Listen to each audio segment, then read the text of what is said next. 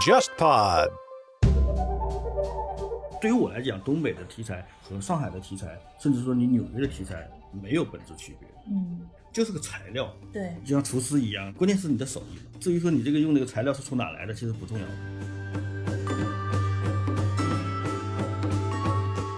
在抚顺你会发现，就是每一个大国企工人几万人，嗯，加上家属十几万人，它就是一个小社会，它有自己的一套，从幼儿园、小学、中学、高中，它这一整套从头到死都给你包了，嗯，就很多人可以一辈子都不用去，不用出去不用出去就全解决了。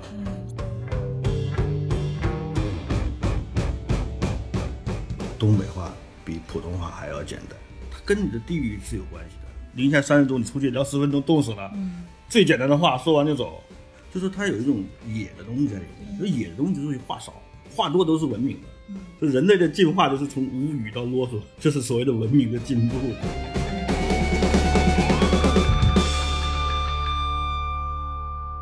家好，欢迎来到今天的落选沙龙。今天我们邀请到的嘉宾是赵松老师，欢欢迎赵赵松老师。大家好，我赵松。嗯，赵松老师最近刚刚出版了新的小说，对，瘾。因为这个疫情的原因，赵松老师的新小说也是受到了这个影响哈，就没有机会跟大家去好好的去分享这本书到底是什么样的内容。对，所以我们今天在线就是可以让大家去了解这本书了。呃，因为什么呢？赵松老师的就文笔和小说都是特别吸引人的，所以，所以我们的这个线上节目的话，其实也是有好多读者在期待的，因为和这个文字相比，还对赵松老师的 声音和语言有更多的期待。有吗？其实我前段时间一直看到很多那个关于文学，就是东北文学的报道，然后都会把赵松 赵松老师放到里面，说是这个东北 F 四之首。没有没有，是东北 F 四之外的。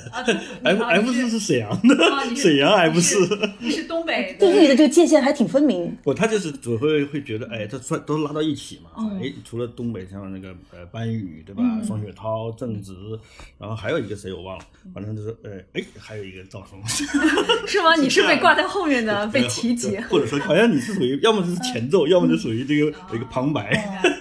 所以说，东北这个文学这个体系啊，也是很庞大的，而且有很严格的这分类。这段时间，我觉得好像东北文学又被重新提及了吧，嗯对，对吧？其实一直你都有在写作，然后一直也有那个作品就是有出来。对，嗯，但是说就是从东北的题材来说，就可能抚顺故事集是比他们更早，所以现在又被拿出来重新提及，因为这本书特别的好看嘛。嗯。对，就是还有一点就是说，嗯，因为在《抚顺故事集》零呃一五年出来出来的时候，其实也有人在问这个话题嘛，就说你这种对东北的一种角度，就是一种视角。嗯，呃，我当时就说，就是说东北其实被传媒给简单化了，嗯。就比如你去东北，好像说这种北大荒什么，或者说赵本山、萧红都是很简单化的一种一种概括。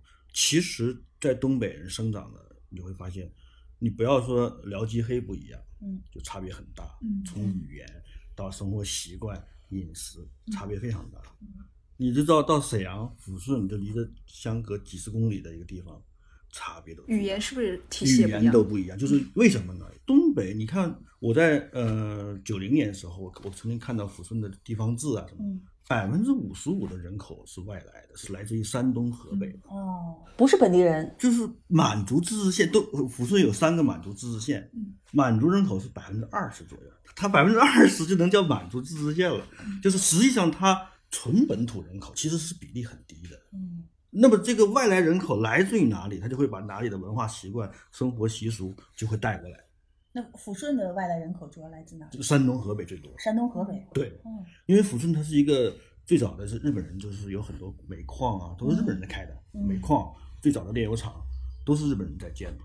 那么他就日本战败之后呢，那么后来解放，国家接收这些老企业，他没有工人，因为工人全走了，最后就是从关内往外找，就招来了大批的这种来自于山东、河北的这些人。没有，山东、河北的人到了抚顺之后，口音都是工人口音也随之改变了。其实没有，其实是是混合的。比如我，我从小到大，我在差不多十岁之前，我听的都是山东话，就是我奶奶是青岛的，嗯我爷爷是禹城的，就德州的下一站。嗯，就他们俩的山东话也不一样，你知道吗？对，一个是胶东的，一个是鲁西南是完全不一样哦。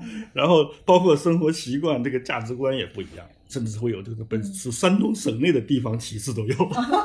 你能想象到吗？是鲁西南地区就歧视青岛人就看不起这个哦。西边的这些人，哦，就像说上海人看不起南京人似的，因为农村的，知道吗胶东它是海海边嘛，海边的开发的早，对吧？它是一个，呃比如说它有德国殖民地啊什么的，它它有很多外来文化，他就看不起内地的，他觉得土。对，然后他们这些人又迁到，这属于解放后，像我爷爷奶奶这五二年，嗯到抚顺，这算是属于新的闯关东的一代嘛。嗯那他们来到我们我们家最早住的地方的时候，那边除了几个工厂，连住宅都没有，全是空地。最早就三家，一户人家是个裁缝，就是是一个上海的女人，嫁给一个呃不知道什么地方的一个裁缝，然后就在那就是给这个附近工厂就是做做衣服啊什么的，就是就很奇怪的一个一个场景。嗯对，包括这些所有的国有企，抚顺有非常多的国有企业，因为是最早的老工业基地嘛。中国最初的四个炼油厂全在抚顺，嗯。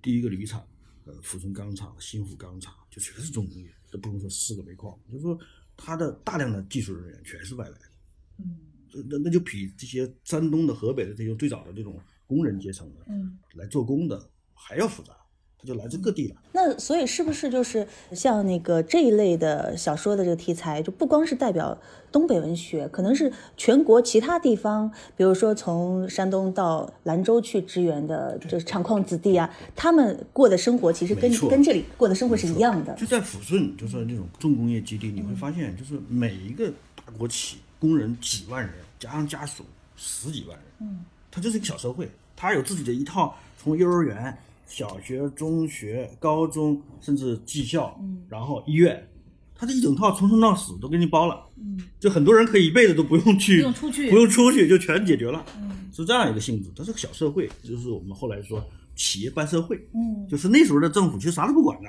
那全是国企，就基本上这个城市就是他只管那些非国企的地方，他就完事儿了。嗯，所以说，其实整个东北的这个每一个城市的城市结构一，个一个厂支撑起来，大国企。对，所以它的城市结构，它跟像上海啊这种核心城市啊它不太一样，嗯它有很强的一种就国企的这种文化在里面。嗯国企文化就是说，它不归属于地方，嗯就它好像你看我是在抚顺了，但是我又不是很像抚顺这个地方，嗯就没有归属感。嗯就甚至说这个国企的领导可能跟市长差不多平级了，快。嗯有点像那种大院儿文化。对，其实很像大院儿。然后你到沈阳，你沈阳又多了一种，沈阳除了国企，它有什么？它部队，沈阳军区。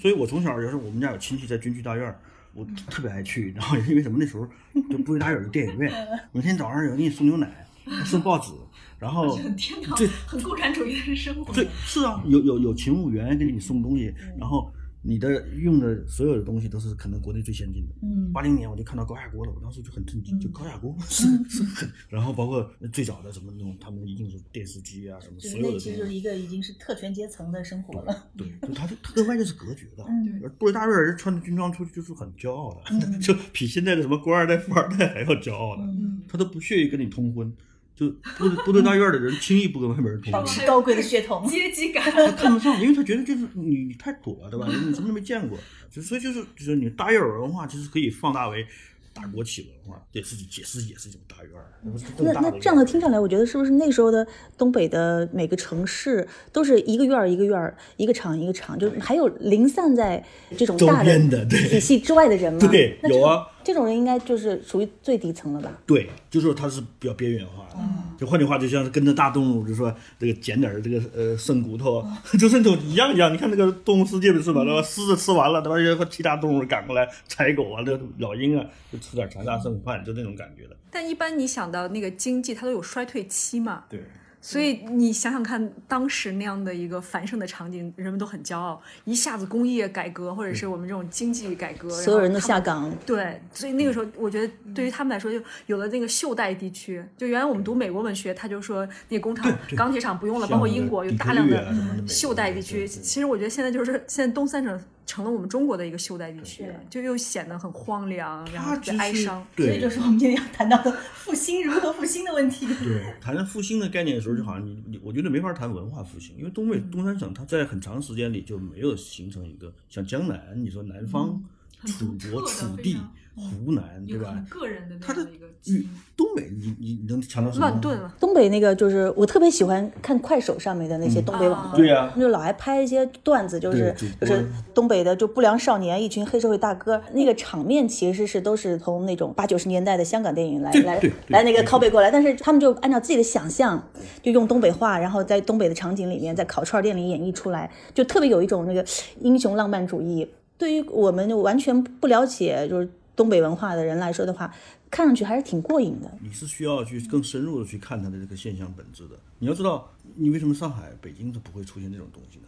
因为你在精神层面上可以让你满足的地方很多。对，就是你在东北那个地方，就是说你缺乏这种能够满足你精神需求的各个层面的信息和资源没有的。那所以说，它导致就是这种人的这种想象力，嗯，和自我存在感的这种验证方式，就会发生一个很奇怪的变化。对，那它的表现出来就是过于强烈的一些东西，或者过于夸张的一些东西。嗯，然后他也没有顾忌，因为他没有什么，我光脚的，对，也不怕你笑，我不怕你笑话。对于这些一线城市人来讲，它它变成一种就是远方的景观嘛，对吧？有故事、传奇、魔幻，对对，大家只关注，只要猎奇，你们荒诞的只要，关注的是魔幻，对，对吧？嗯，这就像一个旅行者一样。我觉得可能也跟就是现在就是年轻一代的行为方式和看问题的方式发生了变化有关。就比如说东北的赵本山，可以是绕不过去的一个东北文化的符号吧。他可能这个喜剧是形式是比较大众通俗的，但是他始终是在一个殿堂上面播演。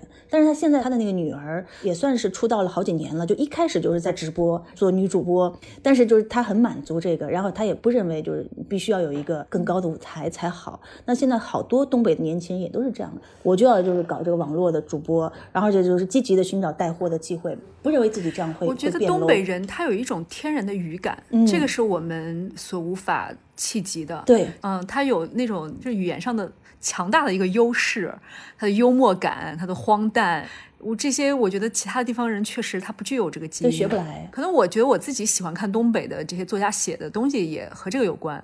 我在看他们写的那个文字的时候，也是觉得有一种强大跟着念出来，就是想象用那个东北话的那种，特别是他们在写那种特别严，严肃、特别荒诞的那个事情的时候，那种巨大的悲伤的时候，又又写的非常有喜感。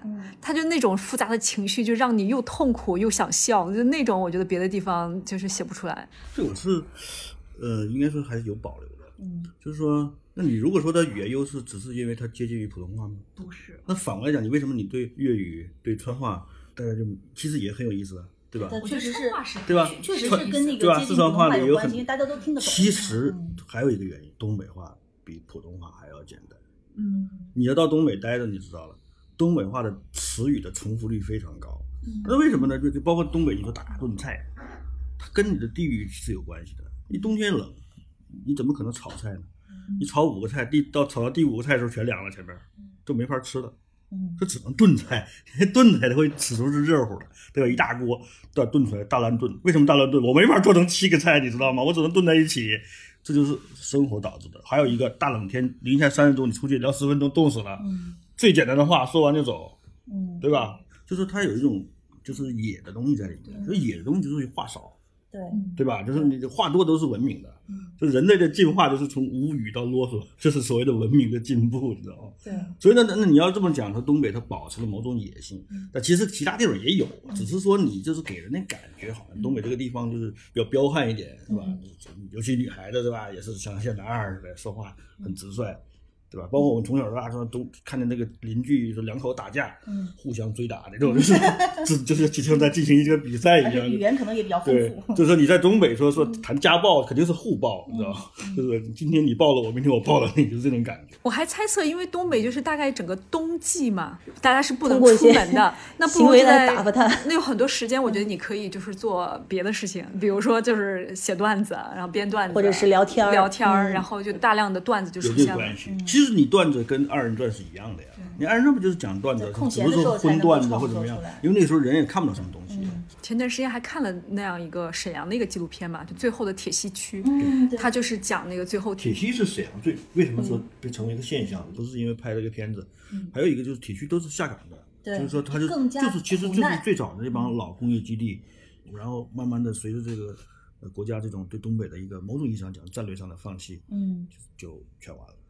就跟我们抚顺就说什么呢？是最早的是那种就是矿上的，就几个露天矿，因为抚顺这个城市规划它就没做好嘛，就把城市建在这个煤矿上了，哦就不能挖了，再这个挖规划上就出现了失误。对，因为你最早的去建设这个城市的时候，就没探清楚这下面煤到底有多少，就建在煤矿上，你知道那那而且它是露天矿嘛，它就很浅，你再挖就把这个城就塌了，你知道吧？所以说抚顺最早的下岗的就是包括这几个煤矿，嗯当时都是很惨。我们那时候还在属于石油化企业，还比较好的嘛。嗯，那您记得就是当时您小时候这个厂是什么时候开始走下坡路的？就是整个我觉得国企的一个变化，应该是九十年代开始的。其实我觉得跟就是说，因为国计划经济国家嘛对国家在做从计划经济到市场经济嘛，那么这么去改。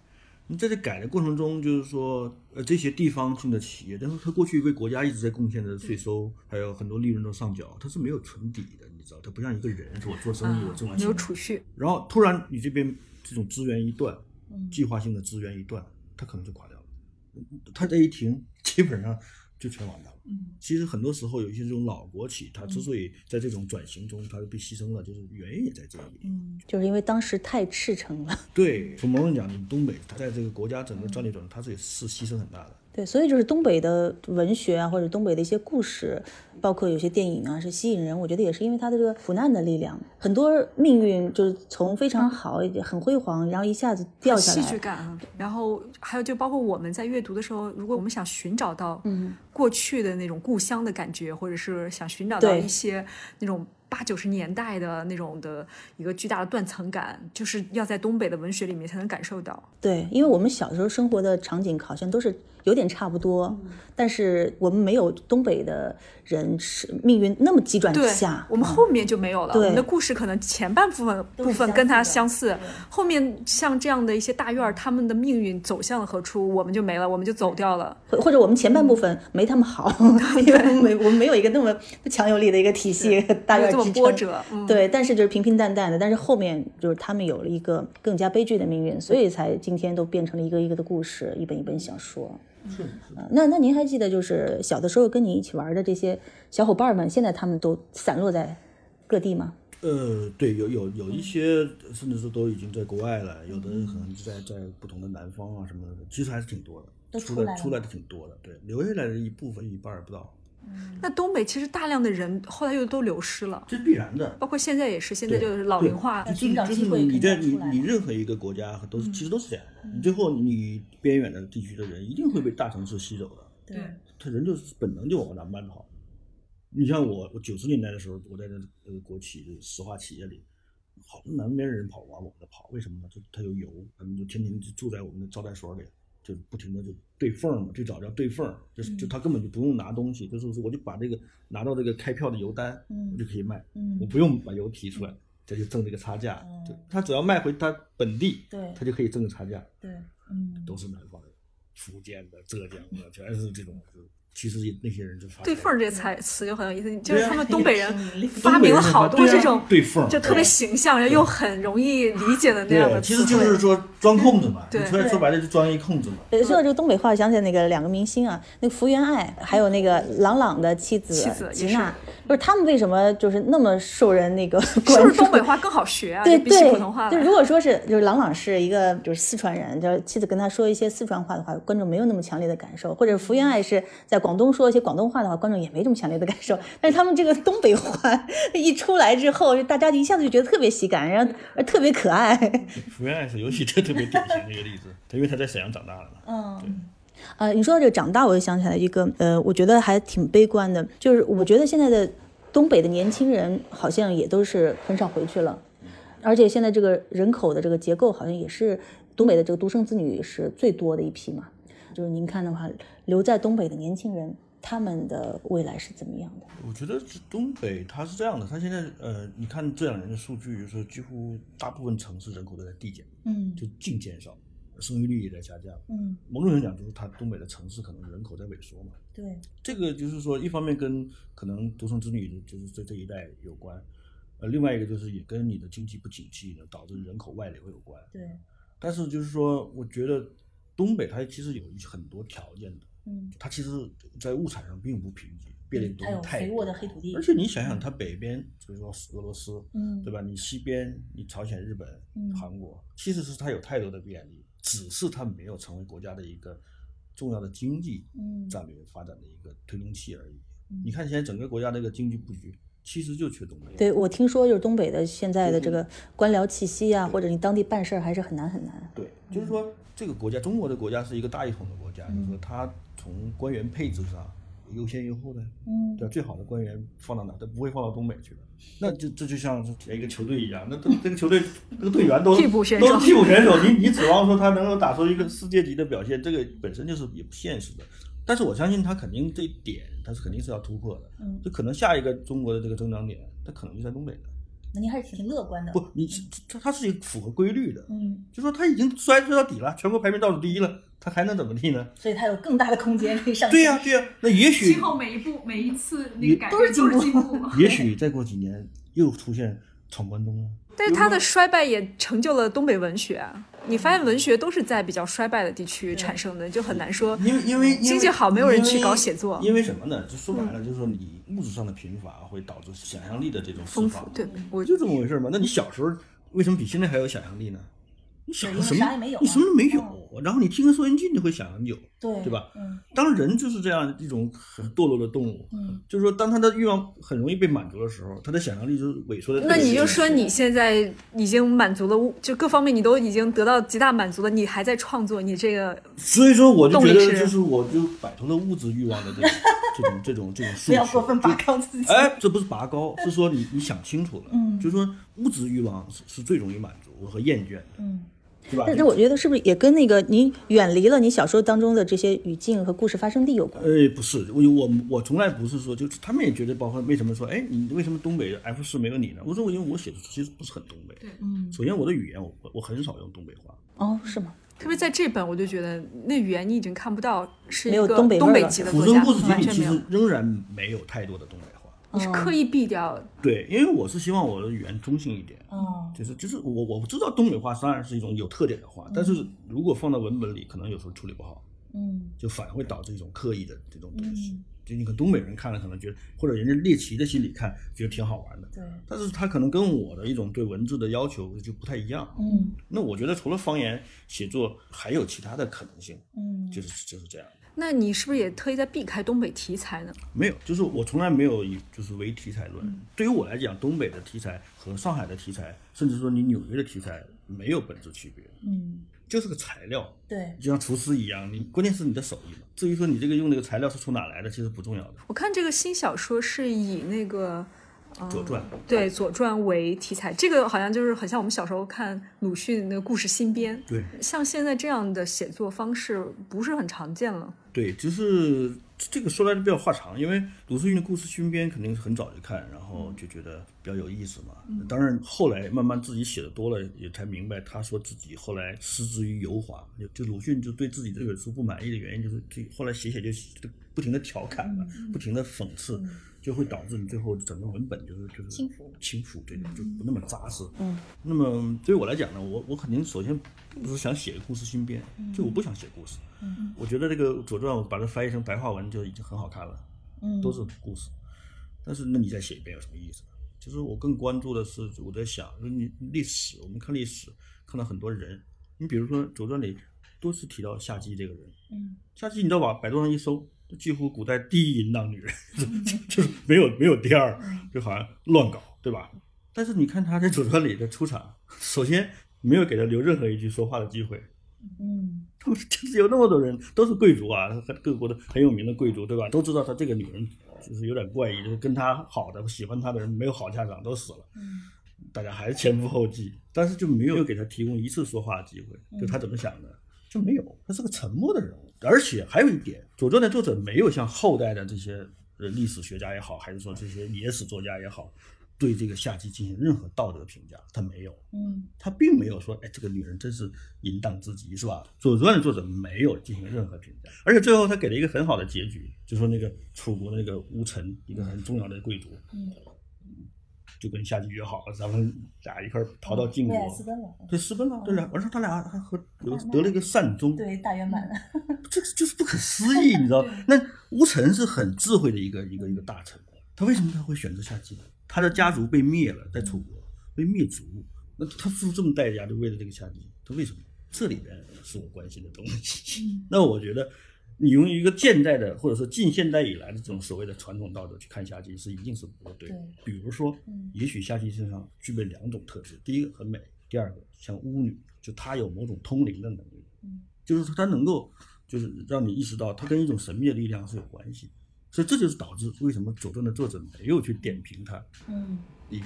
但我觉得他虽然没有真的在文本里点评，但是你给他安排这样的一个结局，对，这样的一个结局也都就他有合理性，就他不是一个说那种淫荡的坏女人，对那么那么他给他这个个结局也，其实我觉得是侧面的在表达了作者对于这样一个女性，他认为她最后能不能得一个善始善终的这么一个结尾。当然他是尊重事实的，但如果他有带有一种强烈的道德批判，他会把这个可能也许就会删掉了，就不讲了，对吧？所以您在这个写作当中的话，就是我听下来是还是希望他能够尽量严肃，不是很想讨好还有一还有一点就是，因为我不知道读者是谁，我我无法讨好。也许你喜欢的，他很讨厌的，对吧？这个这个没有意义，我不关注。就是我关注的是，还是说在这个过程中能发现点什么。嗯就像我说，我刚才哎，我跟你讲下地的这个可能性，对，那这是历代他他大家不去关注的一个点。对大家都怎么写都反正就是一个淫荡的女人嘛，对吧？几乎定义了，你看不到这种其他的可能性，或者说，哎，有人说你是不是在给她洗白呀、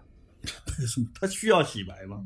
什么叫洗？白我真是太讨厌“洗白”这个词了。这个词就是非常非常非常的 恶俗的一个词，你知道吗？什么叫洗白？这我说本来就是白的，我干嘛要洗白呢？是吧？难道你们说了一堆假话，就我就需要去洗吗？对吧？你从来没处理到他这个本人，对吧？他是谁你都不知道，而且就是后世的这种就道德演变，嗯春秋时候对女性的自由度是非常大的。嗯就你去看那个时候所有的关于女性的记载，就贵族女性啊，就是不是平民，它其实是非常大的。为什么呢？就是因为各个国家的风俗啊它不一样，嗯传统不一样。有的传统可能是周朝的，有的可能是商朝的。它这个对于两性关系啊，每个人就是婚姻这些东西是什么，它完全不一样。嗯，所以它就保留了一种很宽容的状态，否则的话大家都都不一样，那对你不宽容，这不是打天天打架吗？所以后世人在强调说，孔夫子说说春秋时候礼崩乐坏这个事儿的时候，嗯就后世人是把它夸大了。嗯春秋是中国思想的黄金时期，对它如果是一个完全的像后世那么乱的一个时代，它怎么可能产生这么去滋养了中国几千年文化的这么一个思想源头呢？那个时候的乱跟后世的乱，就秦以后的大一统的这种局面下的乱，微不足道。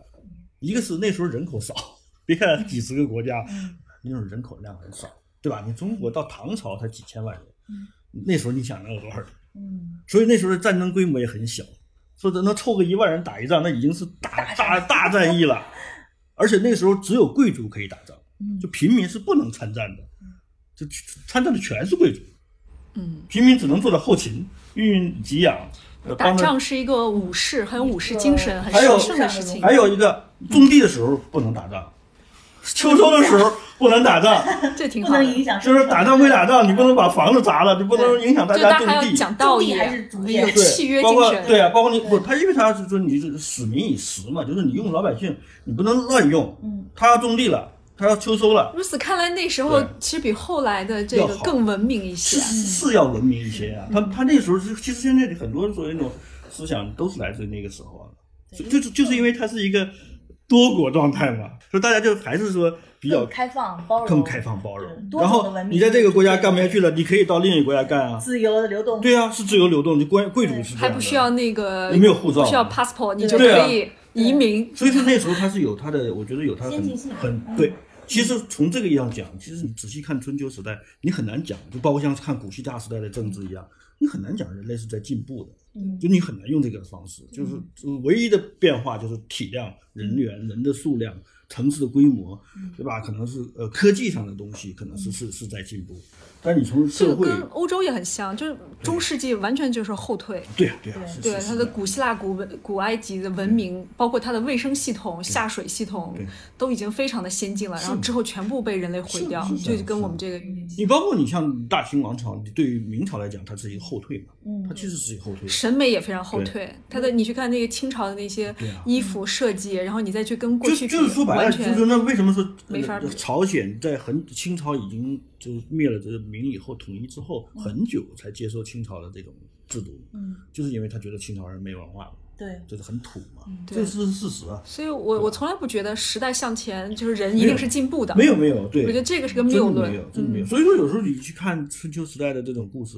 那那个时候人真的比现在人要智慧，嗯，和同时其实很讲规矩，是就是就楚国和晋国打仗，打打打，晋国败了就开始逃，楚国就追，然后那个晋国的就这个主将的车那个马车的轮子就掉了，你知道吧，然后那个那就掉了跑不动了，完楚国人过来就帮他修，呃修好了之后你继续跑，你这为什么呢？真的这就是文明啊，不是，他就觉得什么？他对我不能在这个时候去去去打你，不义所以我一定要让你去修好，我帮你修好然后还互相嘲讽，对说说你这个说你看你们这还让我帮忙吧，是吧？说那当然说你我们逃跑的经验没有你丰富啊，就是还还有大家互相撇段子，对，就是哪怕打仗都有一种君子的精神在里对面，咱们不能趁人之危。对所以说他所说的这种礼崩乐坏，其实是一个很长的过程，嗯因为从春秋开始一直到呃战国时代开始有三百多年的，嗯说它是非常缓慢的过程。而孔子所所强调的所谓礼崩乐坏，它其实仍仍然是就是局限在贵族层面的一个所谓的周代晚期的这种就所谓的礼的规矩嘛，就嗯其实一种秩序嘛，嗯就是一种就是分等级的严严格分等级。那么就就他所谓的礼崩乐坏，就只是这个，大家乱了。原来你你现在你势力大了，其实你的爵位其实很很低，但你就可以用那种就是超过你的爵位的这个所有的这种礼仪仪仗，就乱了嘛。因为周王朝的这个权威没有了。其实孔子的这个所想挽救的就是这样一个秩序化的一个、一个东西。对他要维护最绝对的权威，对呃，禁止就是大家过于平等的，对对，就是他他不他他他不遵从那个平等的观念的，对他认为就你你也要有秩序才行啊，没有秩序就乱了。对，但是他实现不了的原因也是说，当时已经就是说，呃，大家都不太去遵守这样的一个规则，就是说，那个周朝作为一个权威的这个维护者，他就没有力量了，对大家都各管各的事儿的。对。如果大家都尝到了就是这个自由对呀就是流动那个 包容开放的这个甜头的话，谁会愿意回到过对去？所以说，它是一个很丰富的一个时代。所以我就写在这个这个这些故事的时候，我其实就想更多的回到一个个人视角下，嗯去体验那个时代的气息。嗯当然，所以我为这个我看了很多考古的书，就那时候人用什么东西的器具，对吧？那时候不可能现在现在这样的，对吧？和 甚至不是说秦以后都都不是了，就很大的变化。包括用这个马车的形状啊，你的那个划一个一艘船的形状啊，它有有的没有资料，就只好想象了。就是尽可能的还是呃还原一种气氛。你当时是自己选中了《左传对》这个文本，对，嗯，我当时也是说，那，一时好奇，因为本来是想把它翻译成白话，就觉得会很有意思把它。写成了小说。对，后来觉得，哎，真的这么干写白话有什么意思呢？又不是我干的事。那像这样基于一个文本再去创作的话，你觉得最大的难处是什么？最大难处就是我发现，这史料越多越难写，因为你会变成它的附属，对，这太全了。我设身处地的想，我会更不敢下笔了，因为我很怕跟历史有一些出入。没有，那不会，因为我不要讲故事，甚至我就在用文字在拍一个电影一样，就所以你会发现那里有很多。我读的时候特别有视觉感，视觉的感觉。嗯，而且我觉得这个每个历史本来它也是有出入的，对，没有哪个 技术是就是绝对忠诚于这事实所以它的文。字越少嘛，它对你的空间更大。对对。然后呢，但是我尽可能避免细说，就是过于故事化的去细说，嗯就把故事变得很复杂，这是我避免的。因为我觉得真正复杂的是人的感觉，嗯，人的感觉很复杂。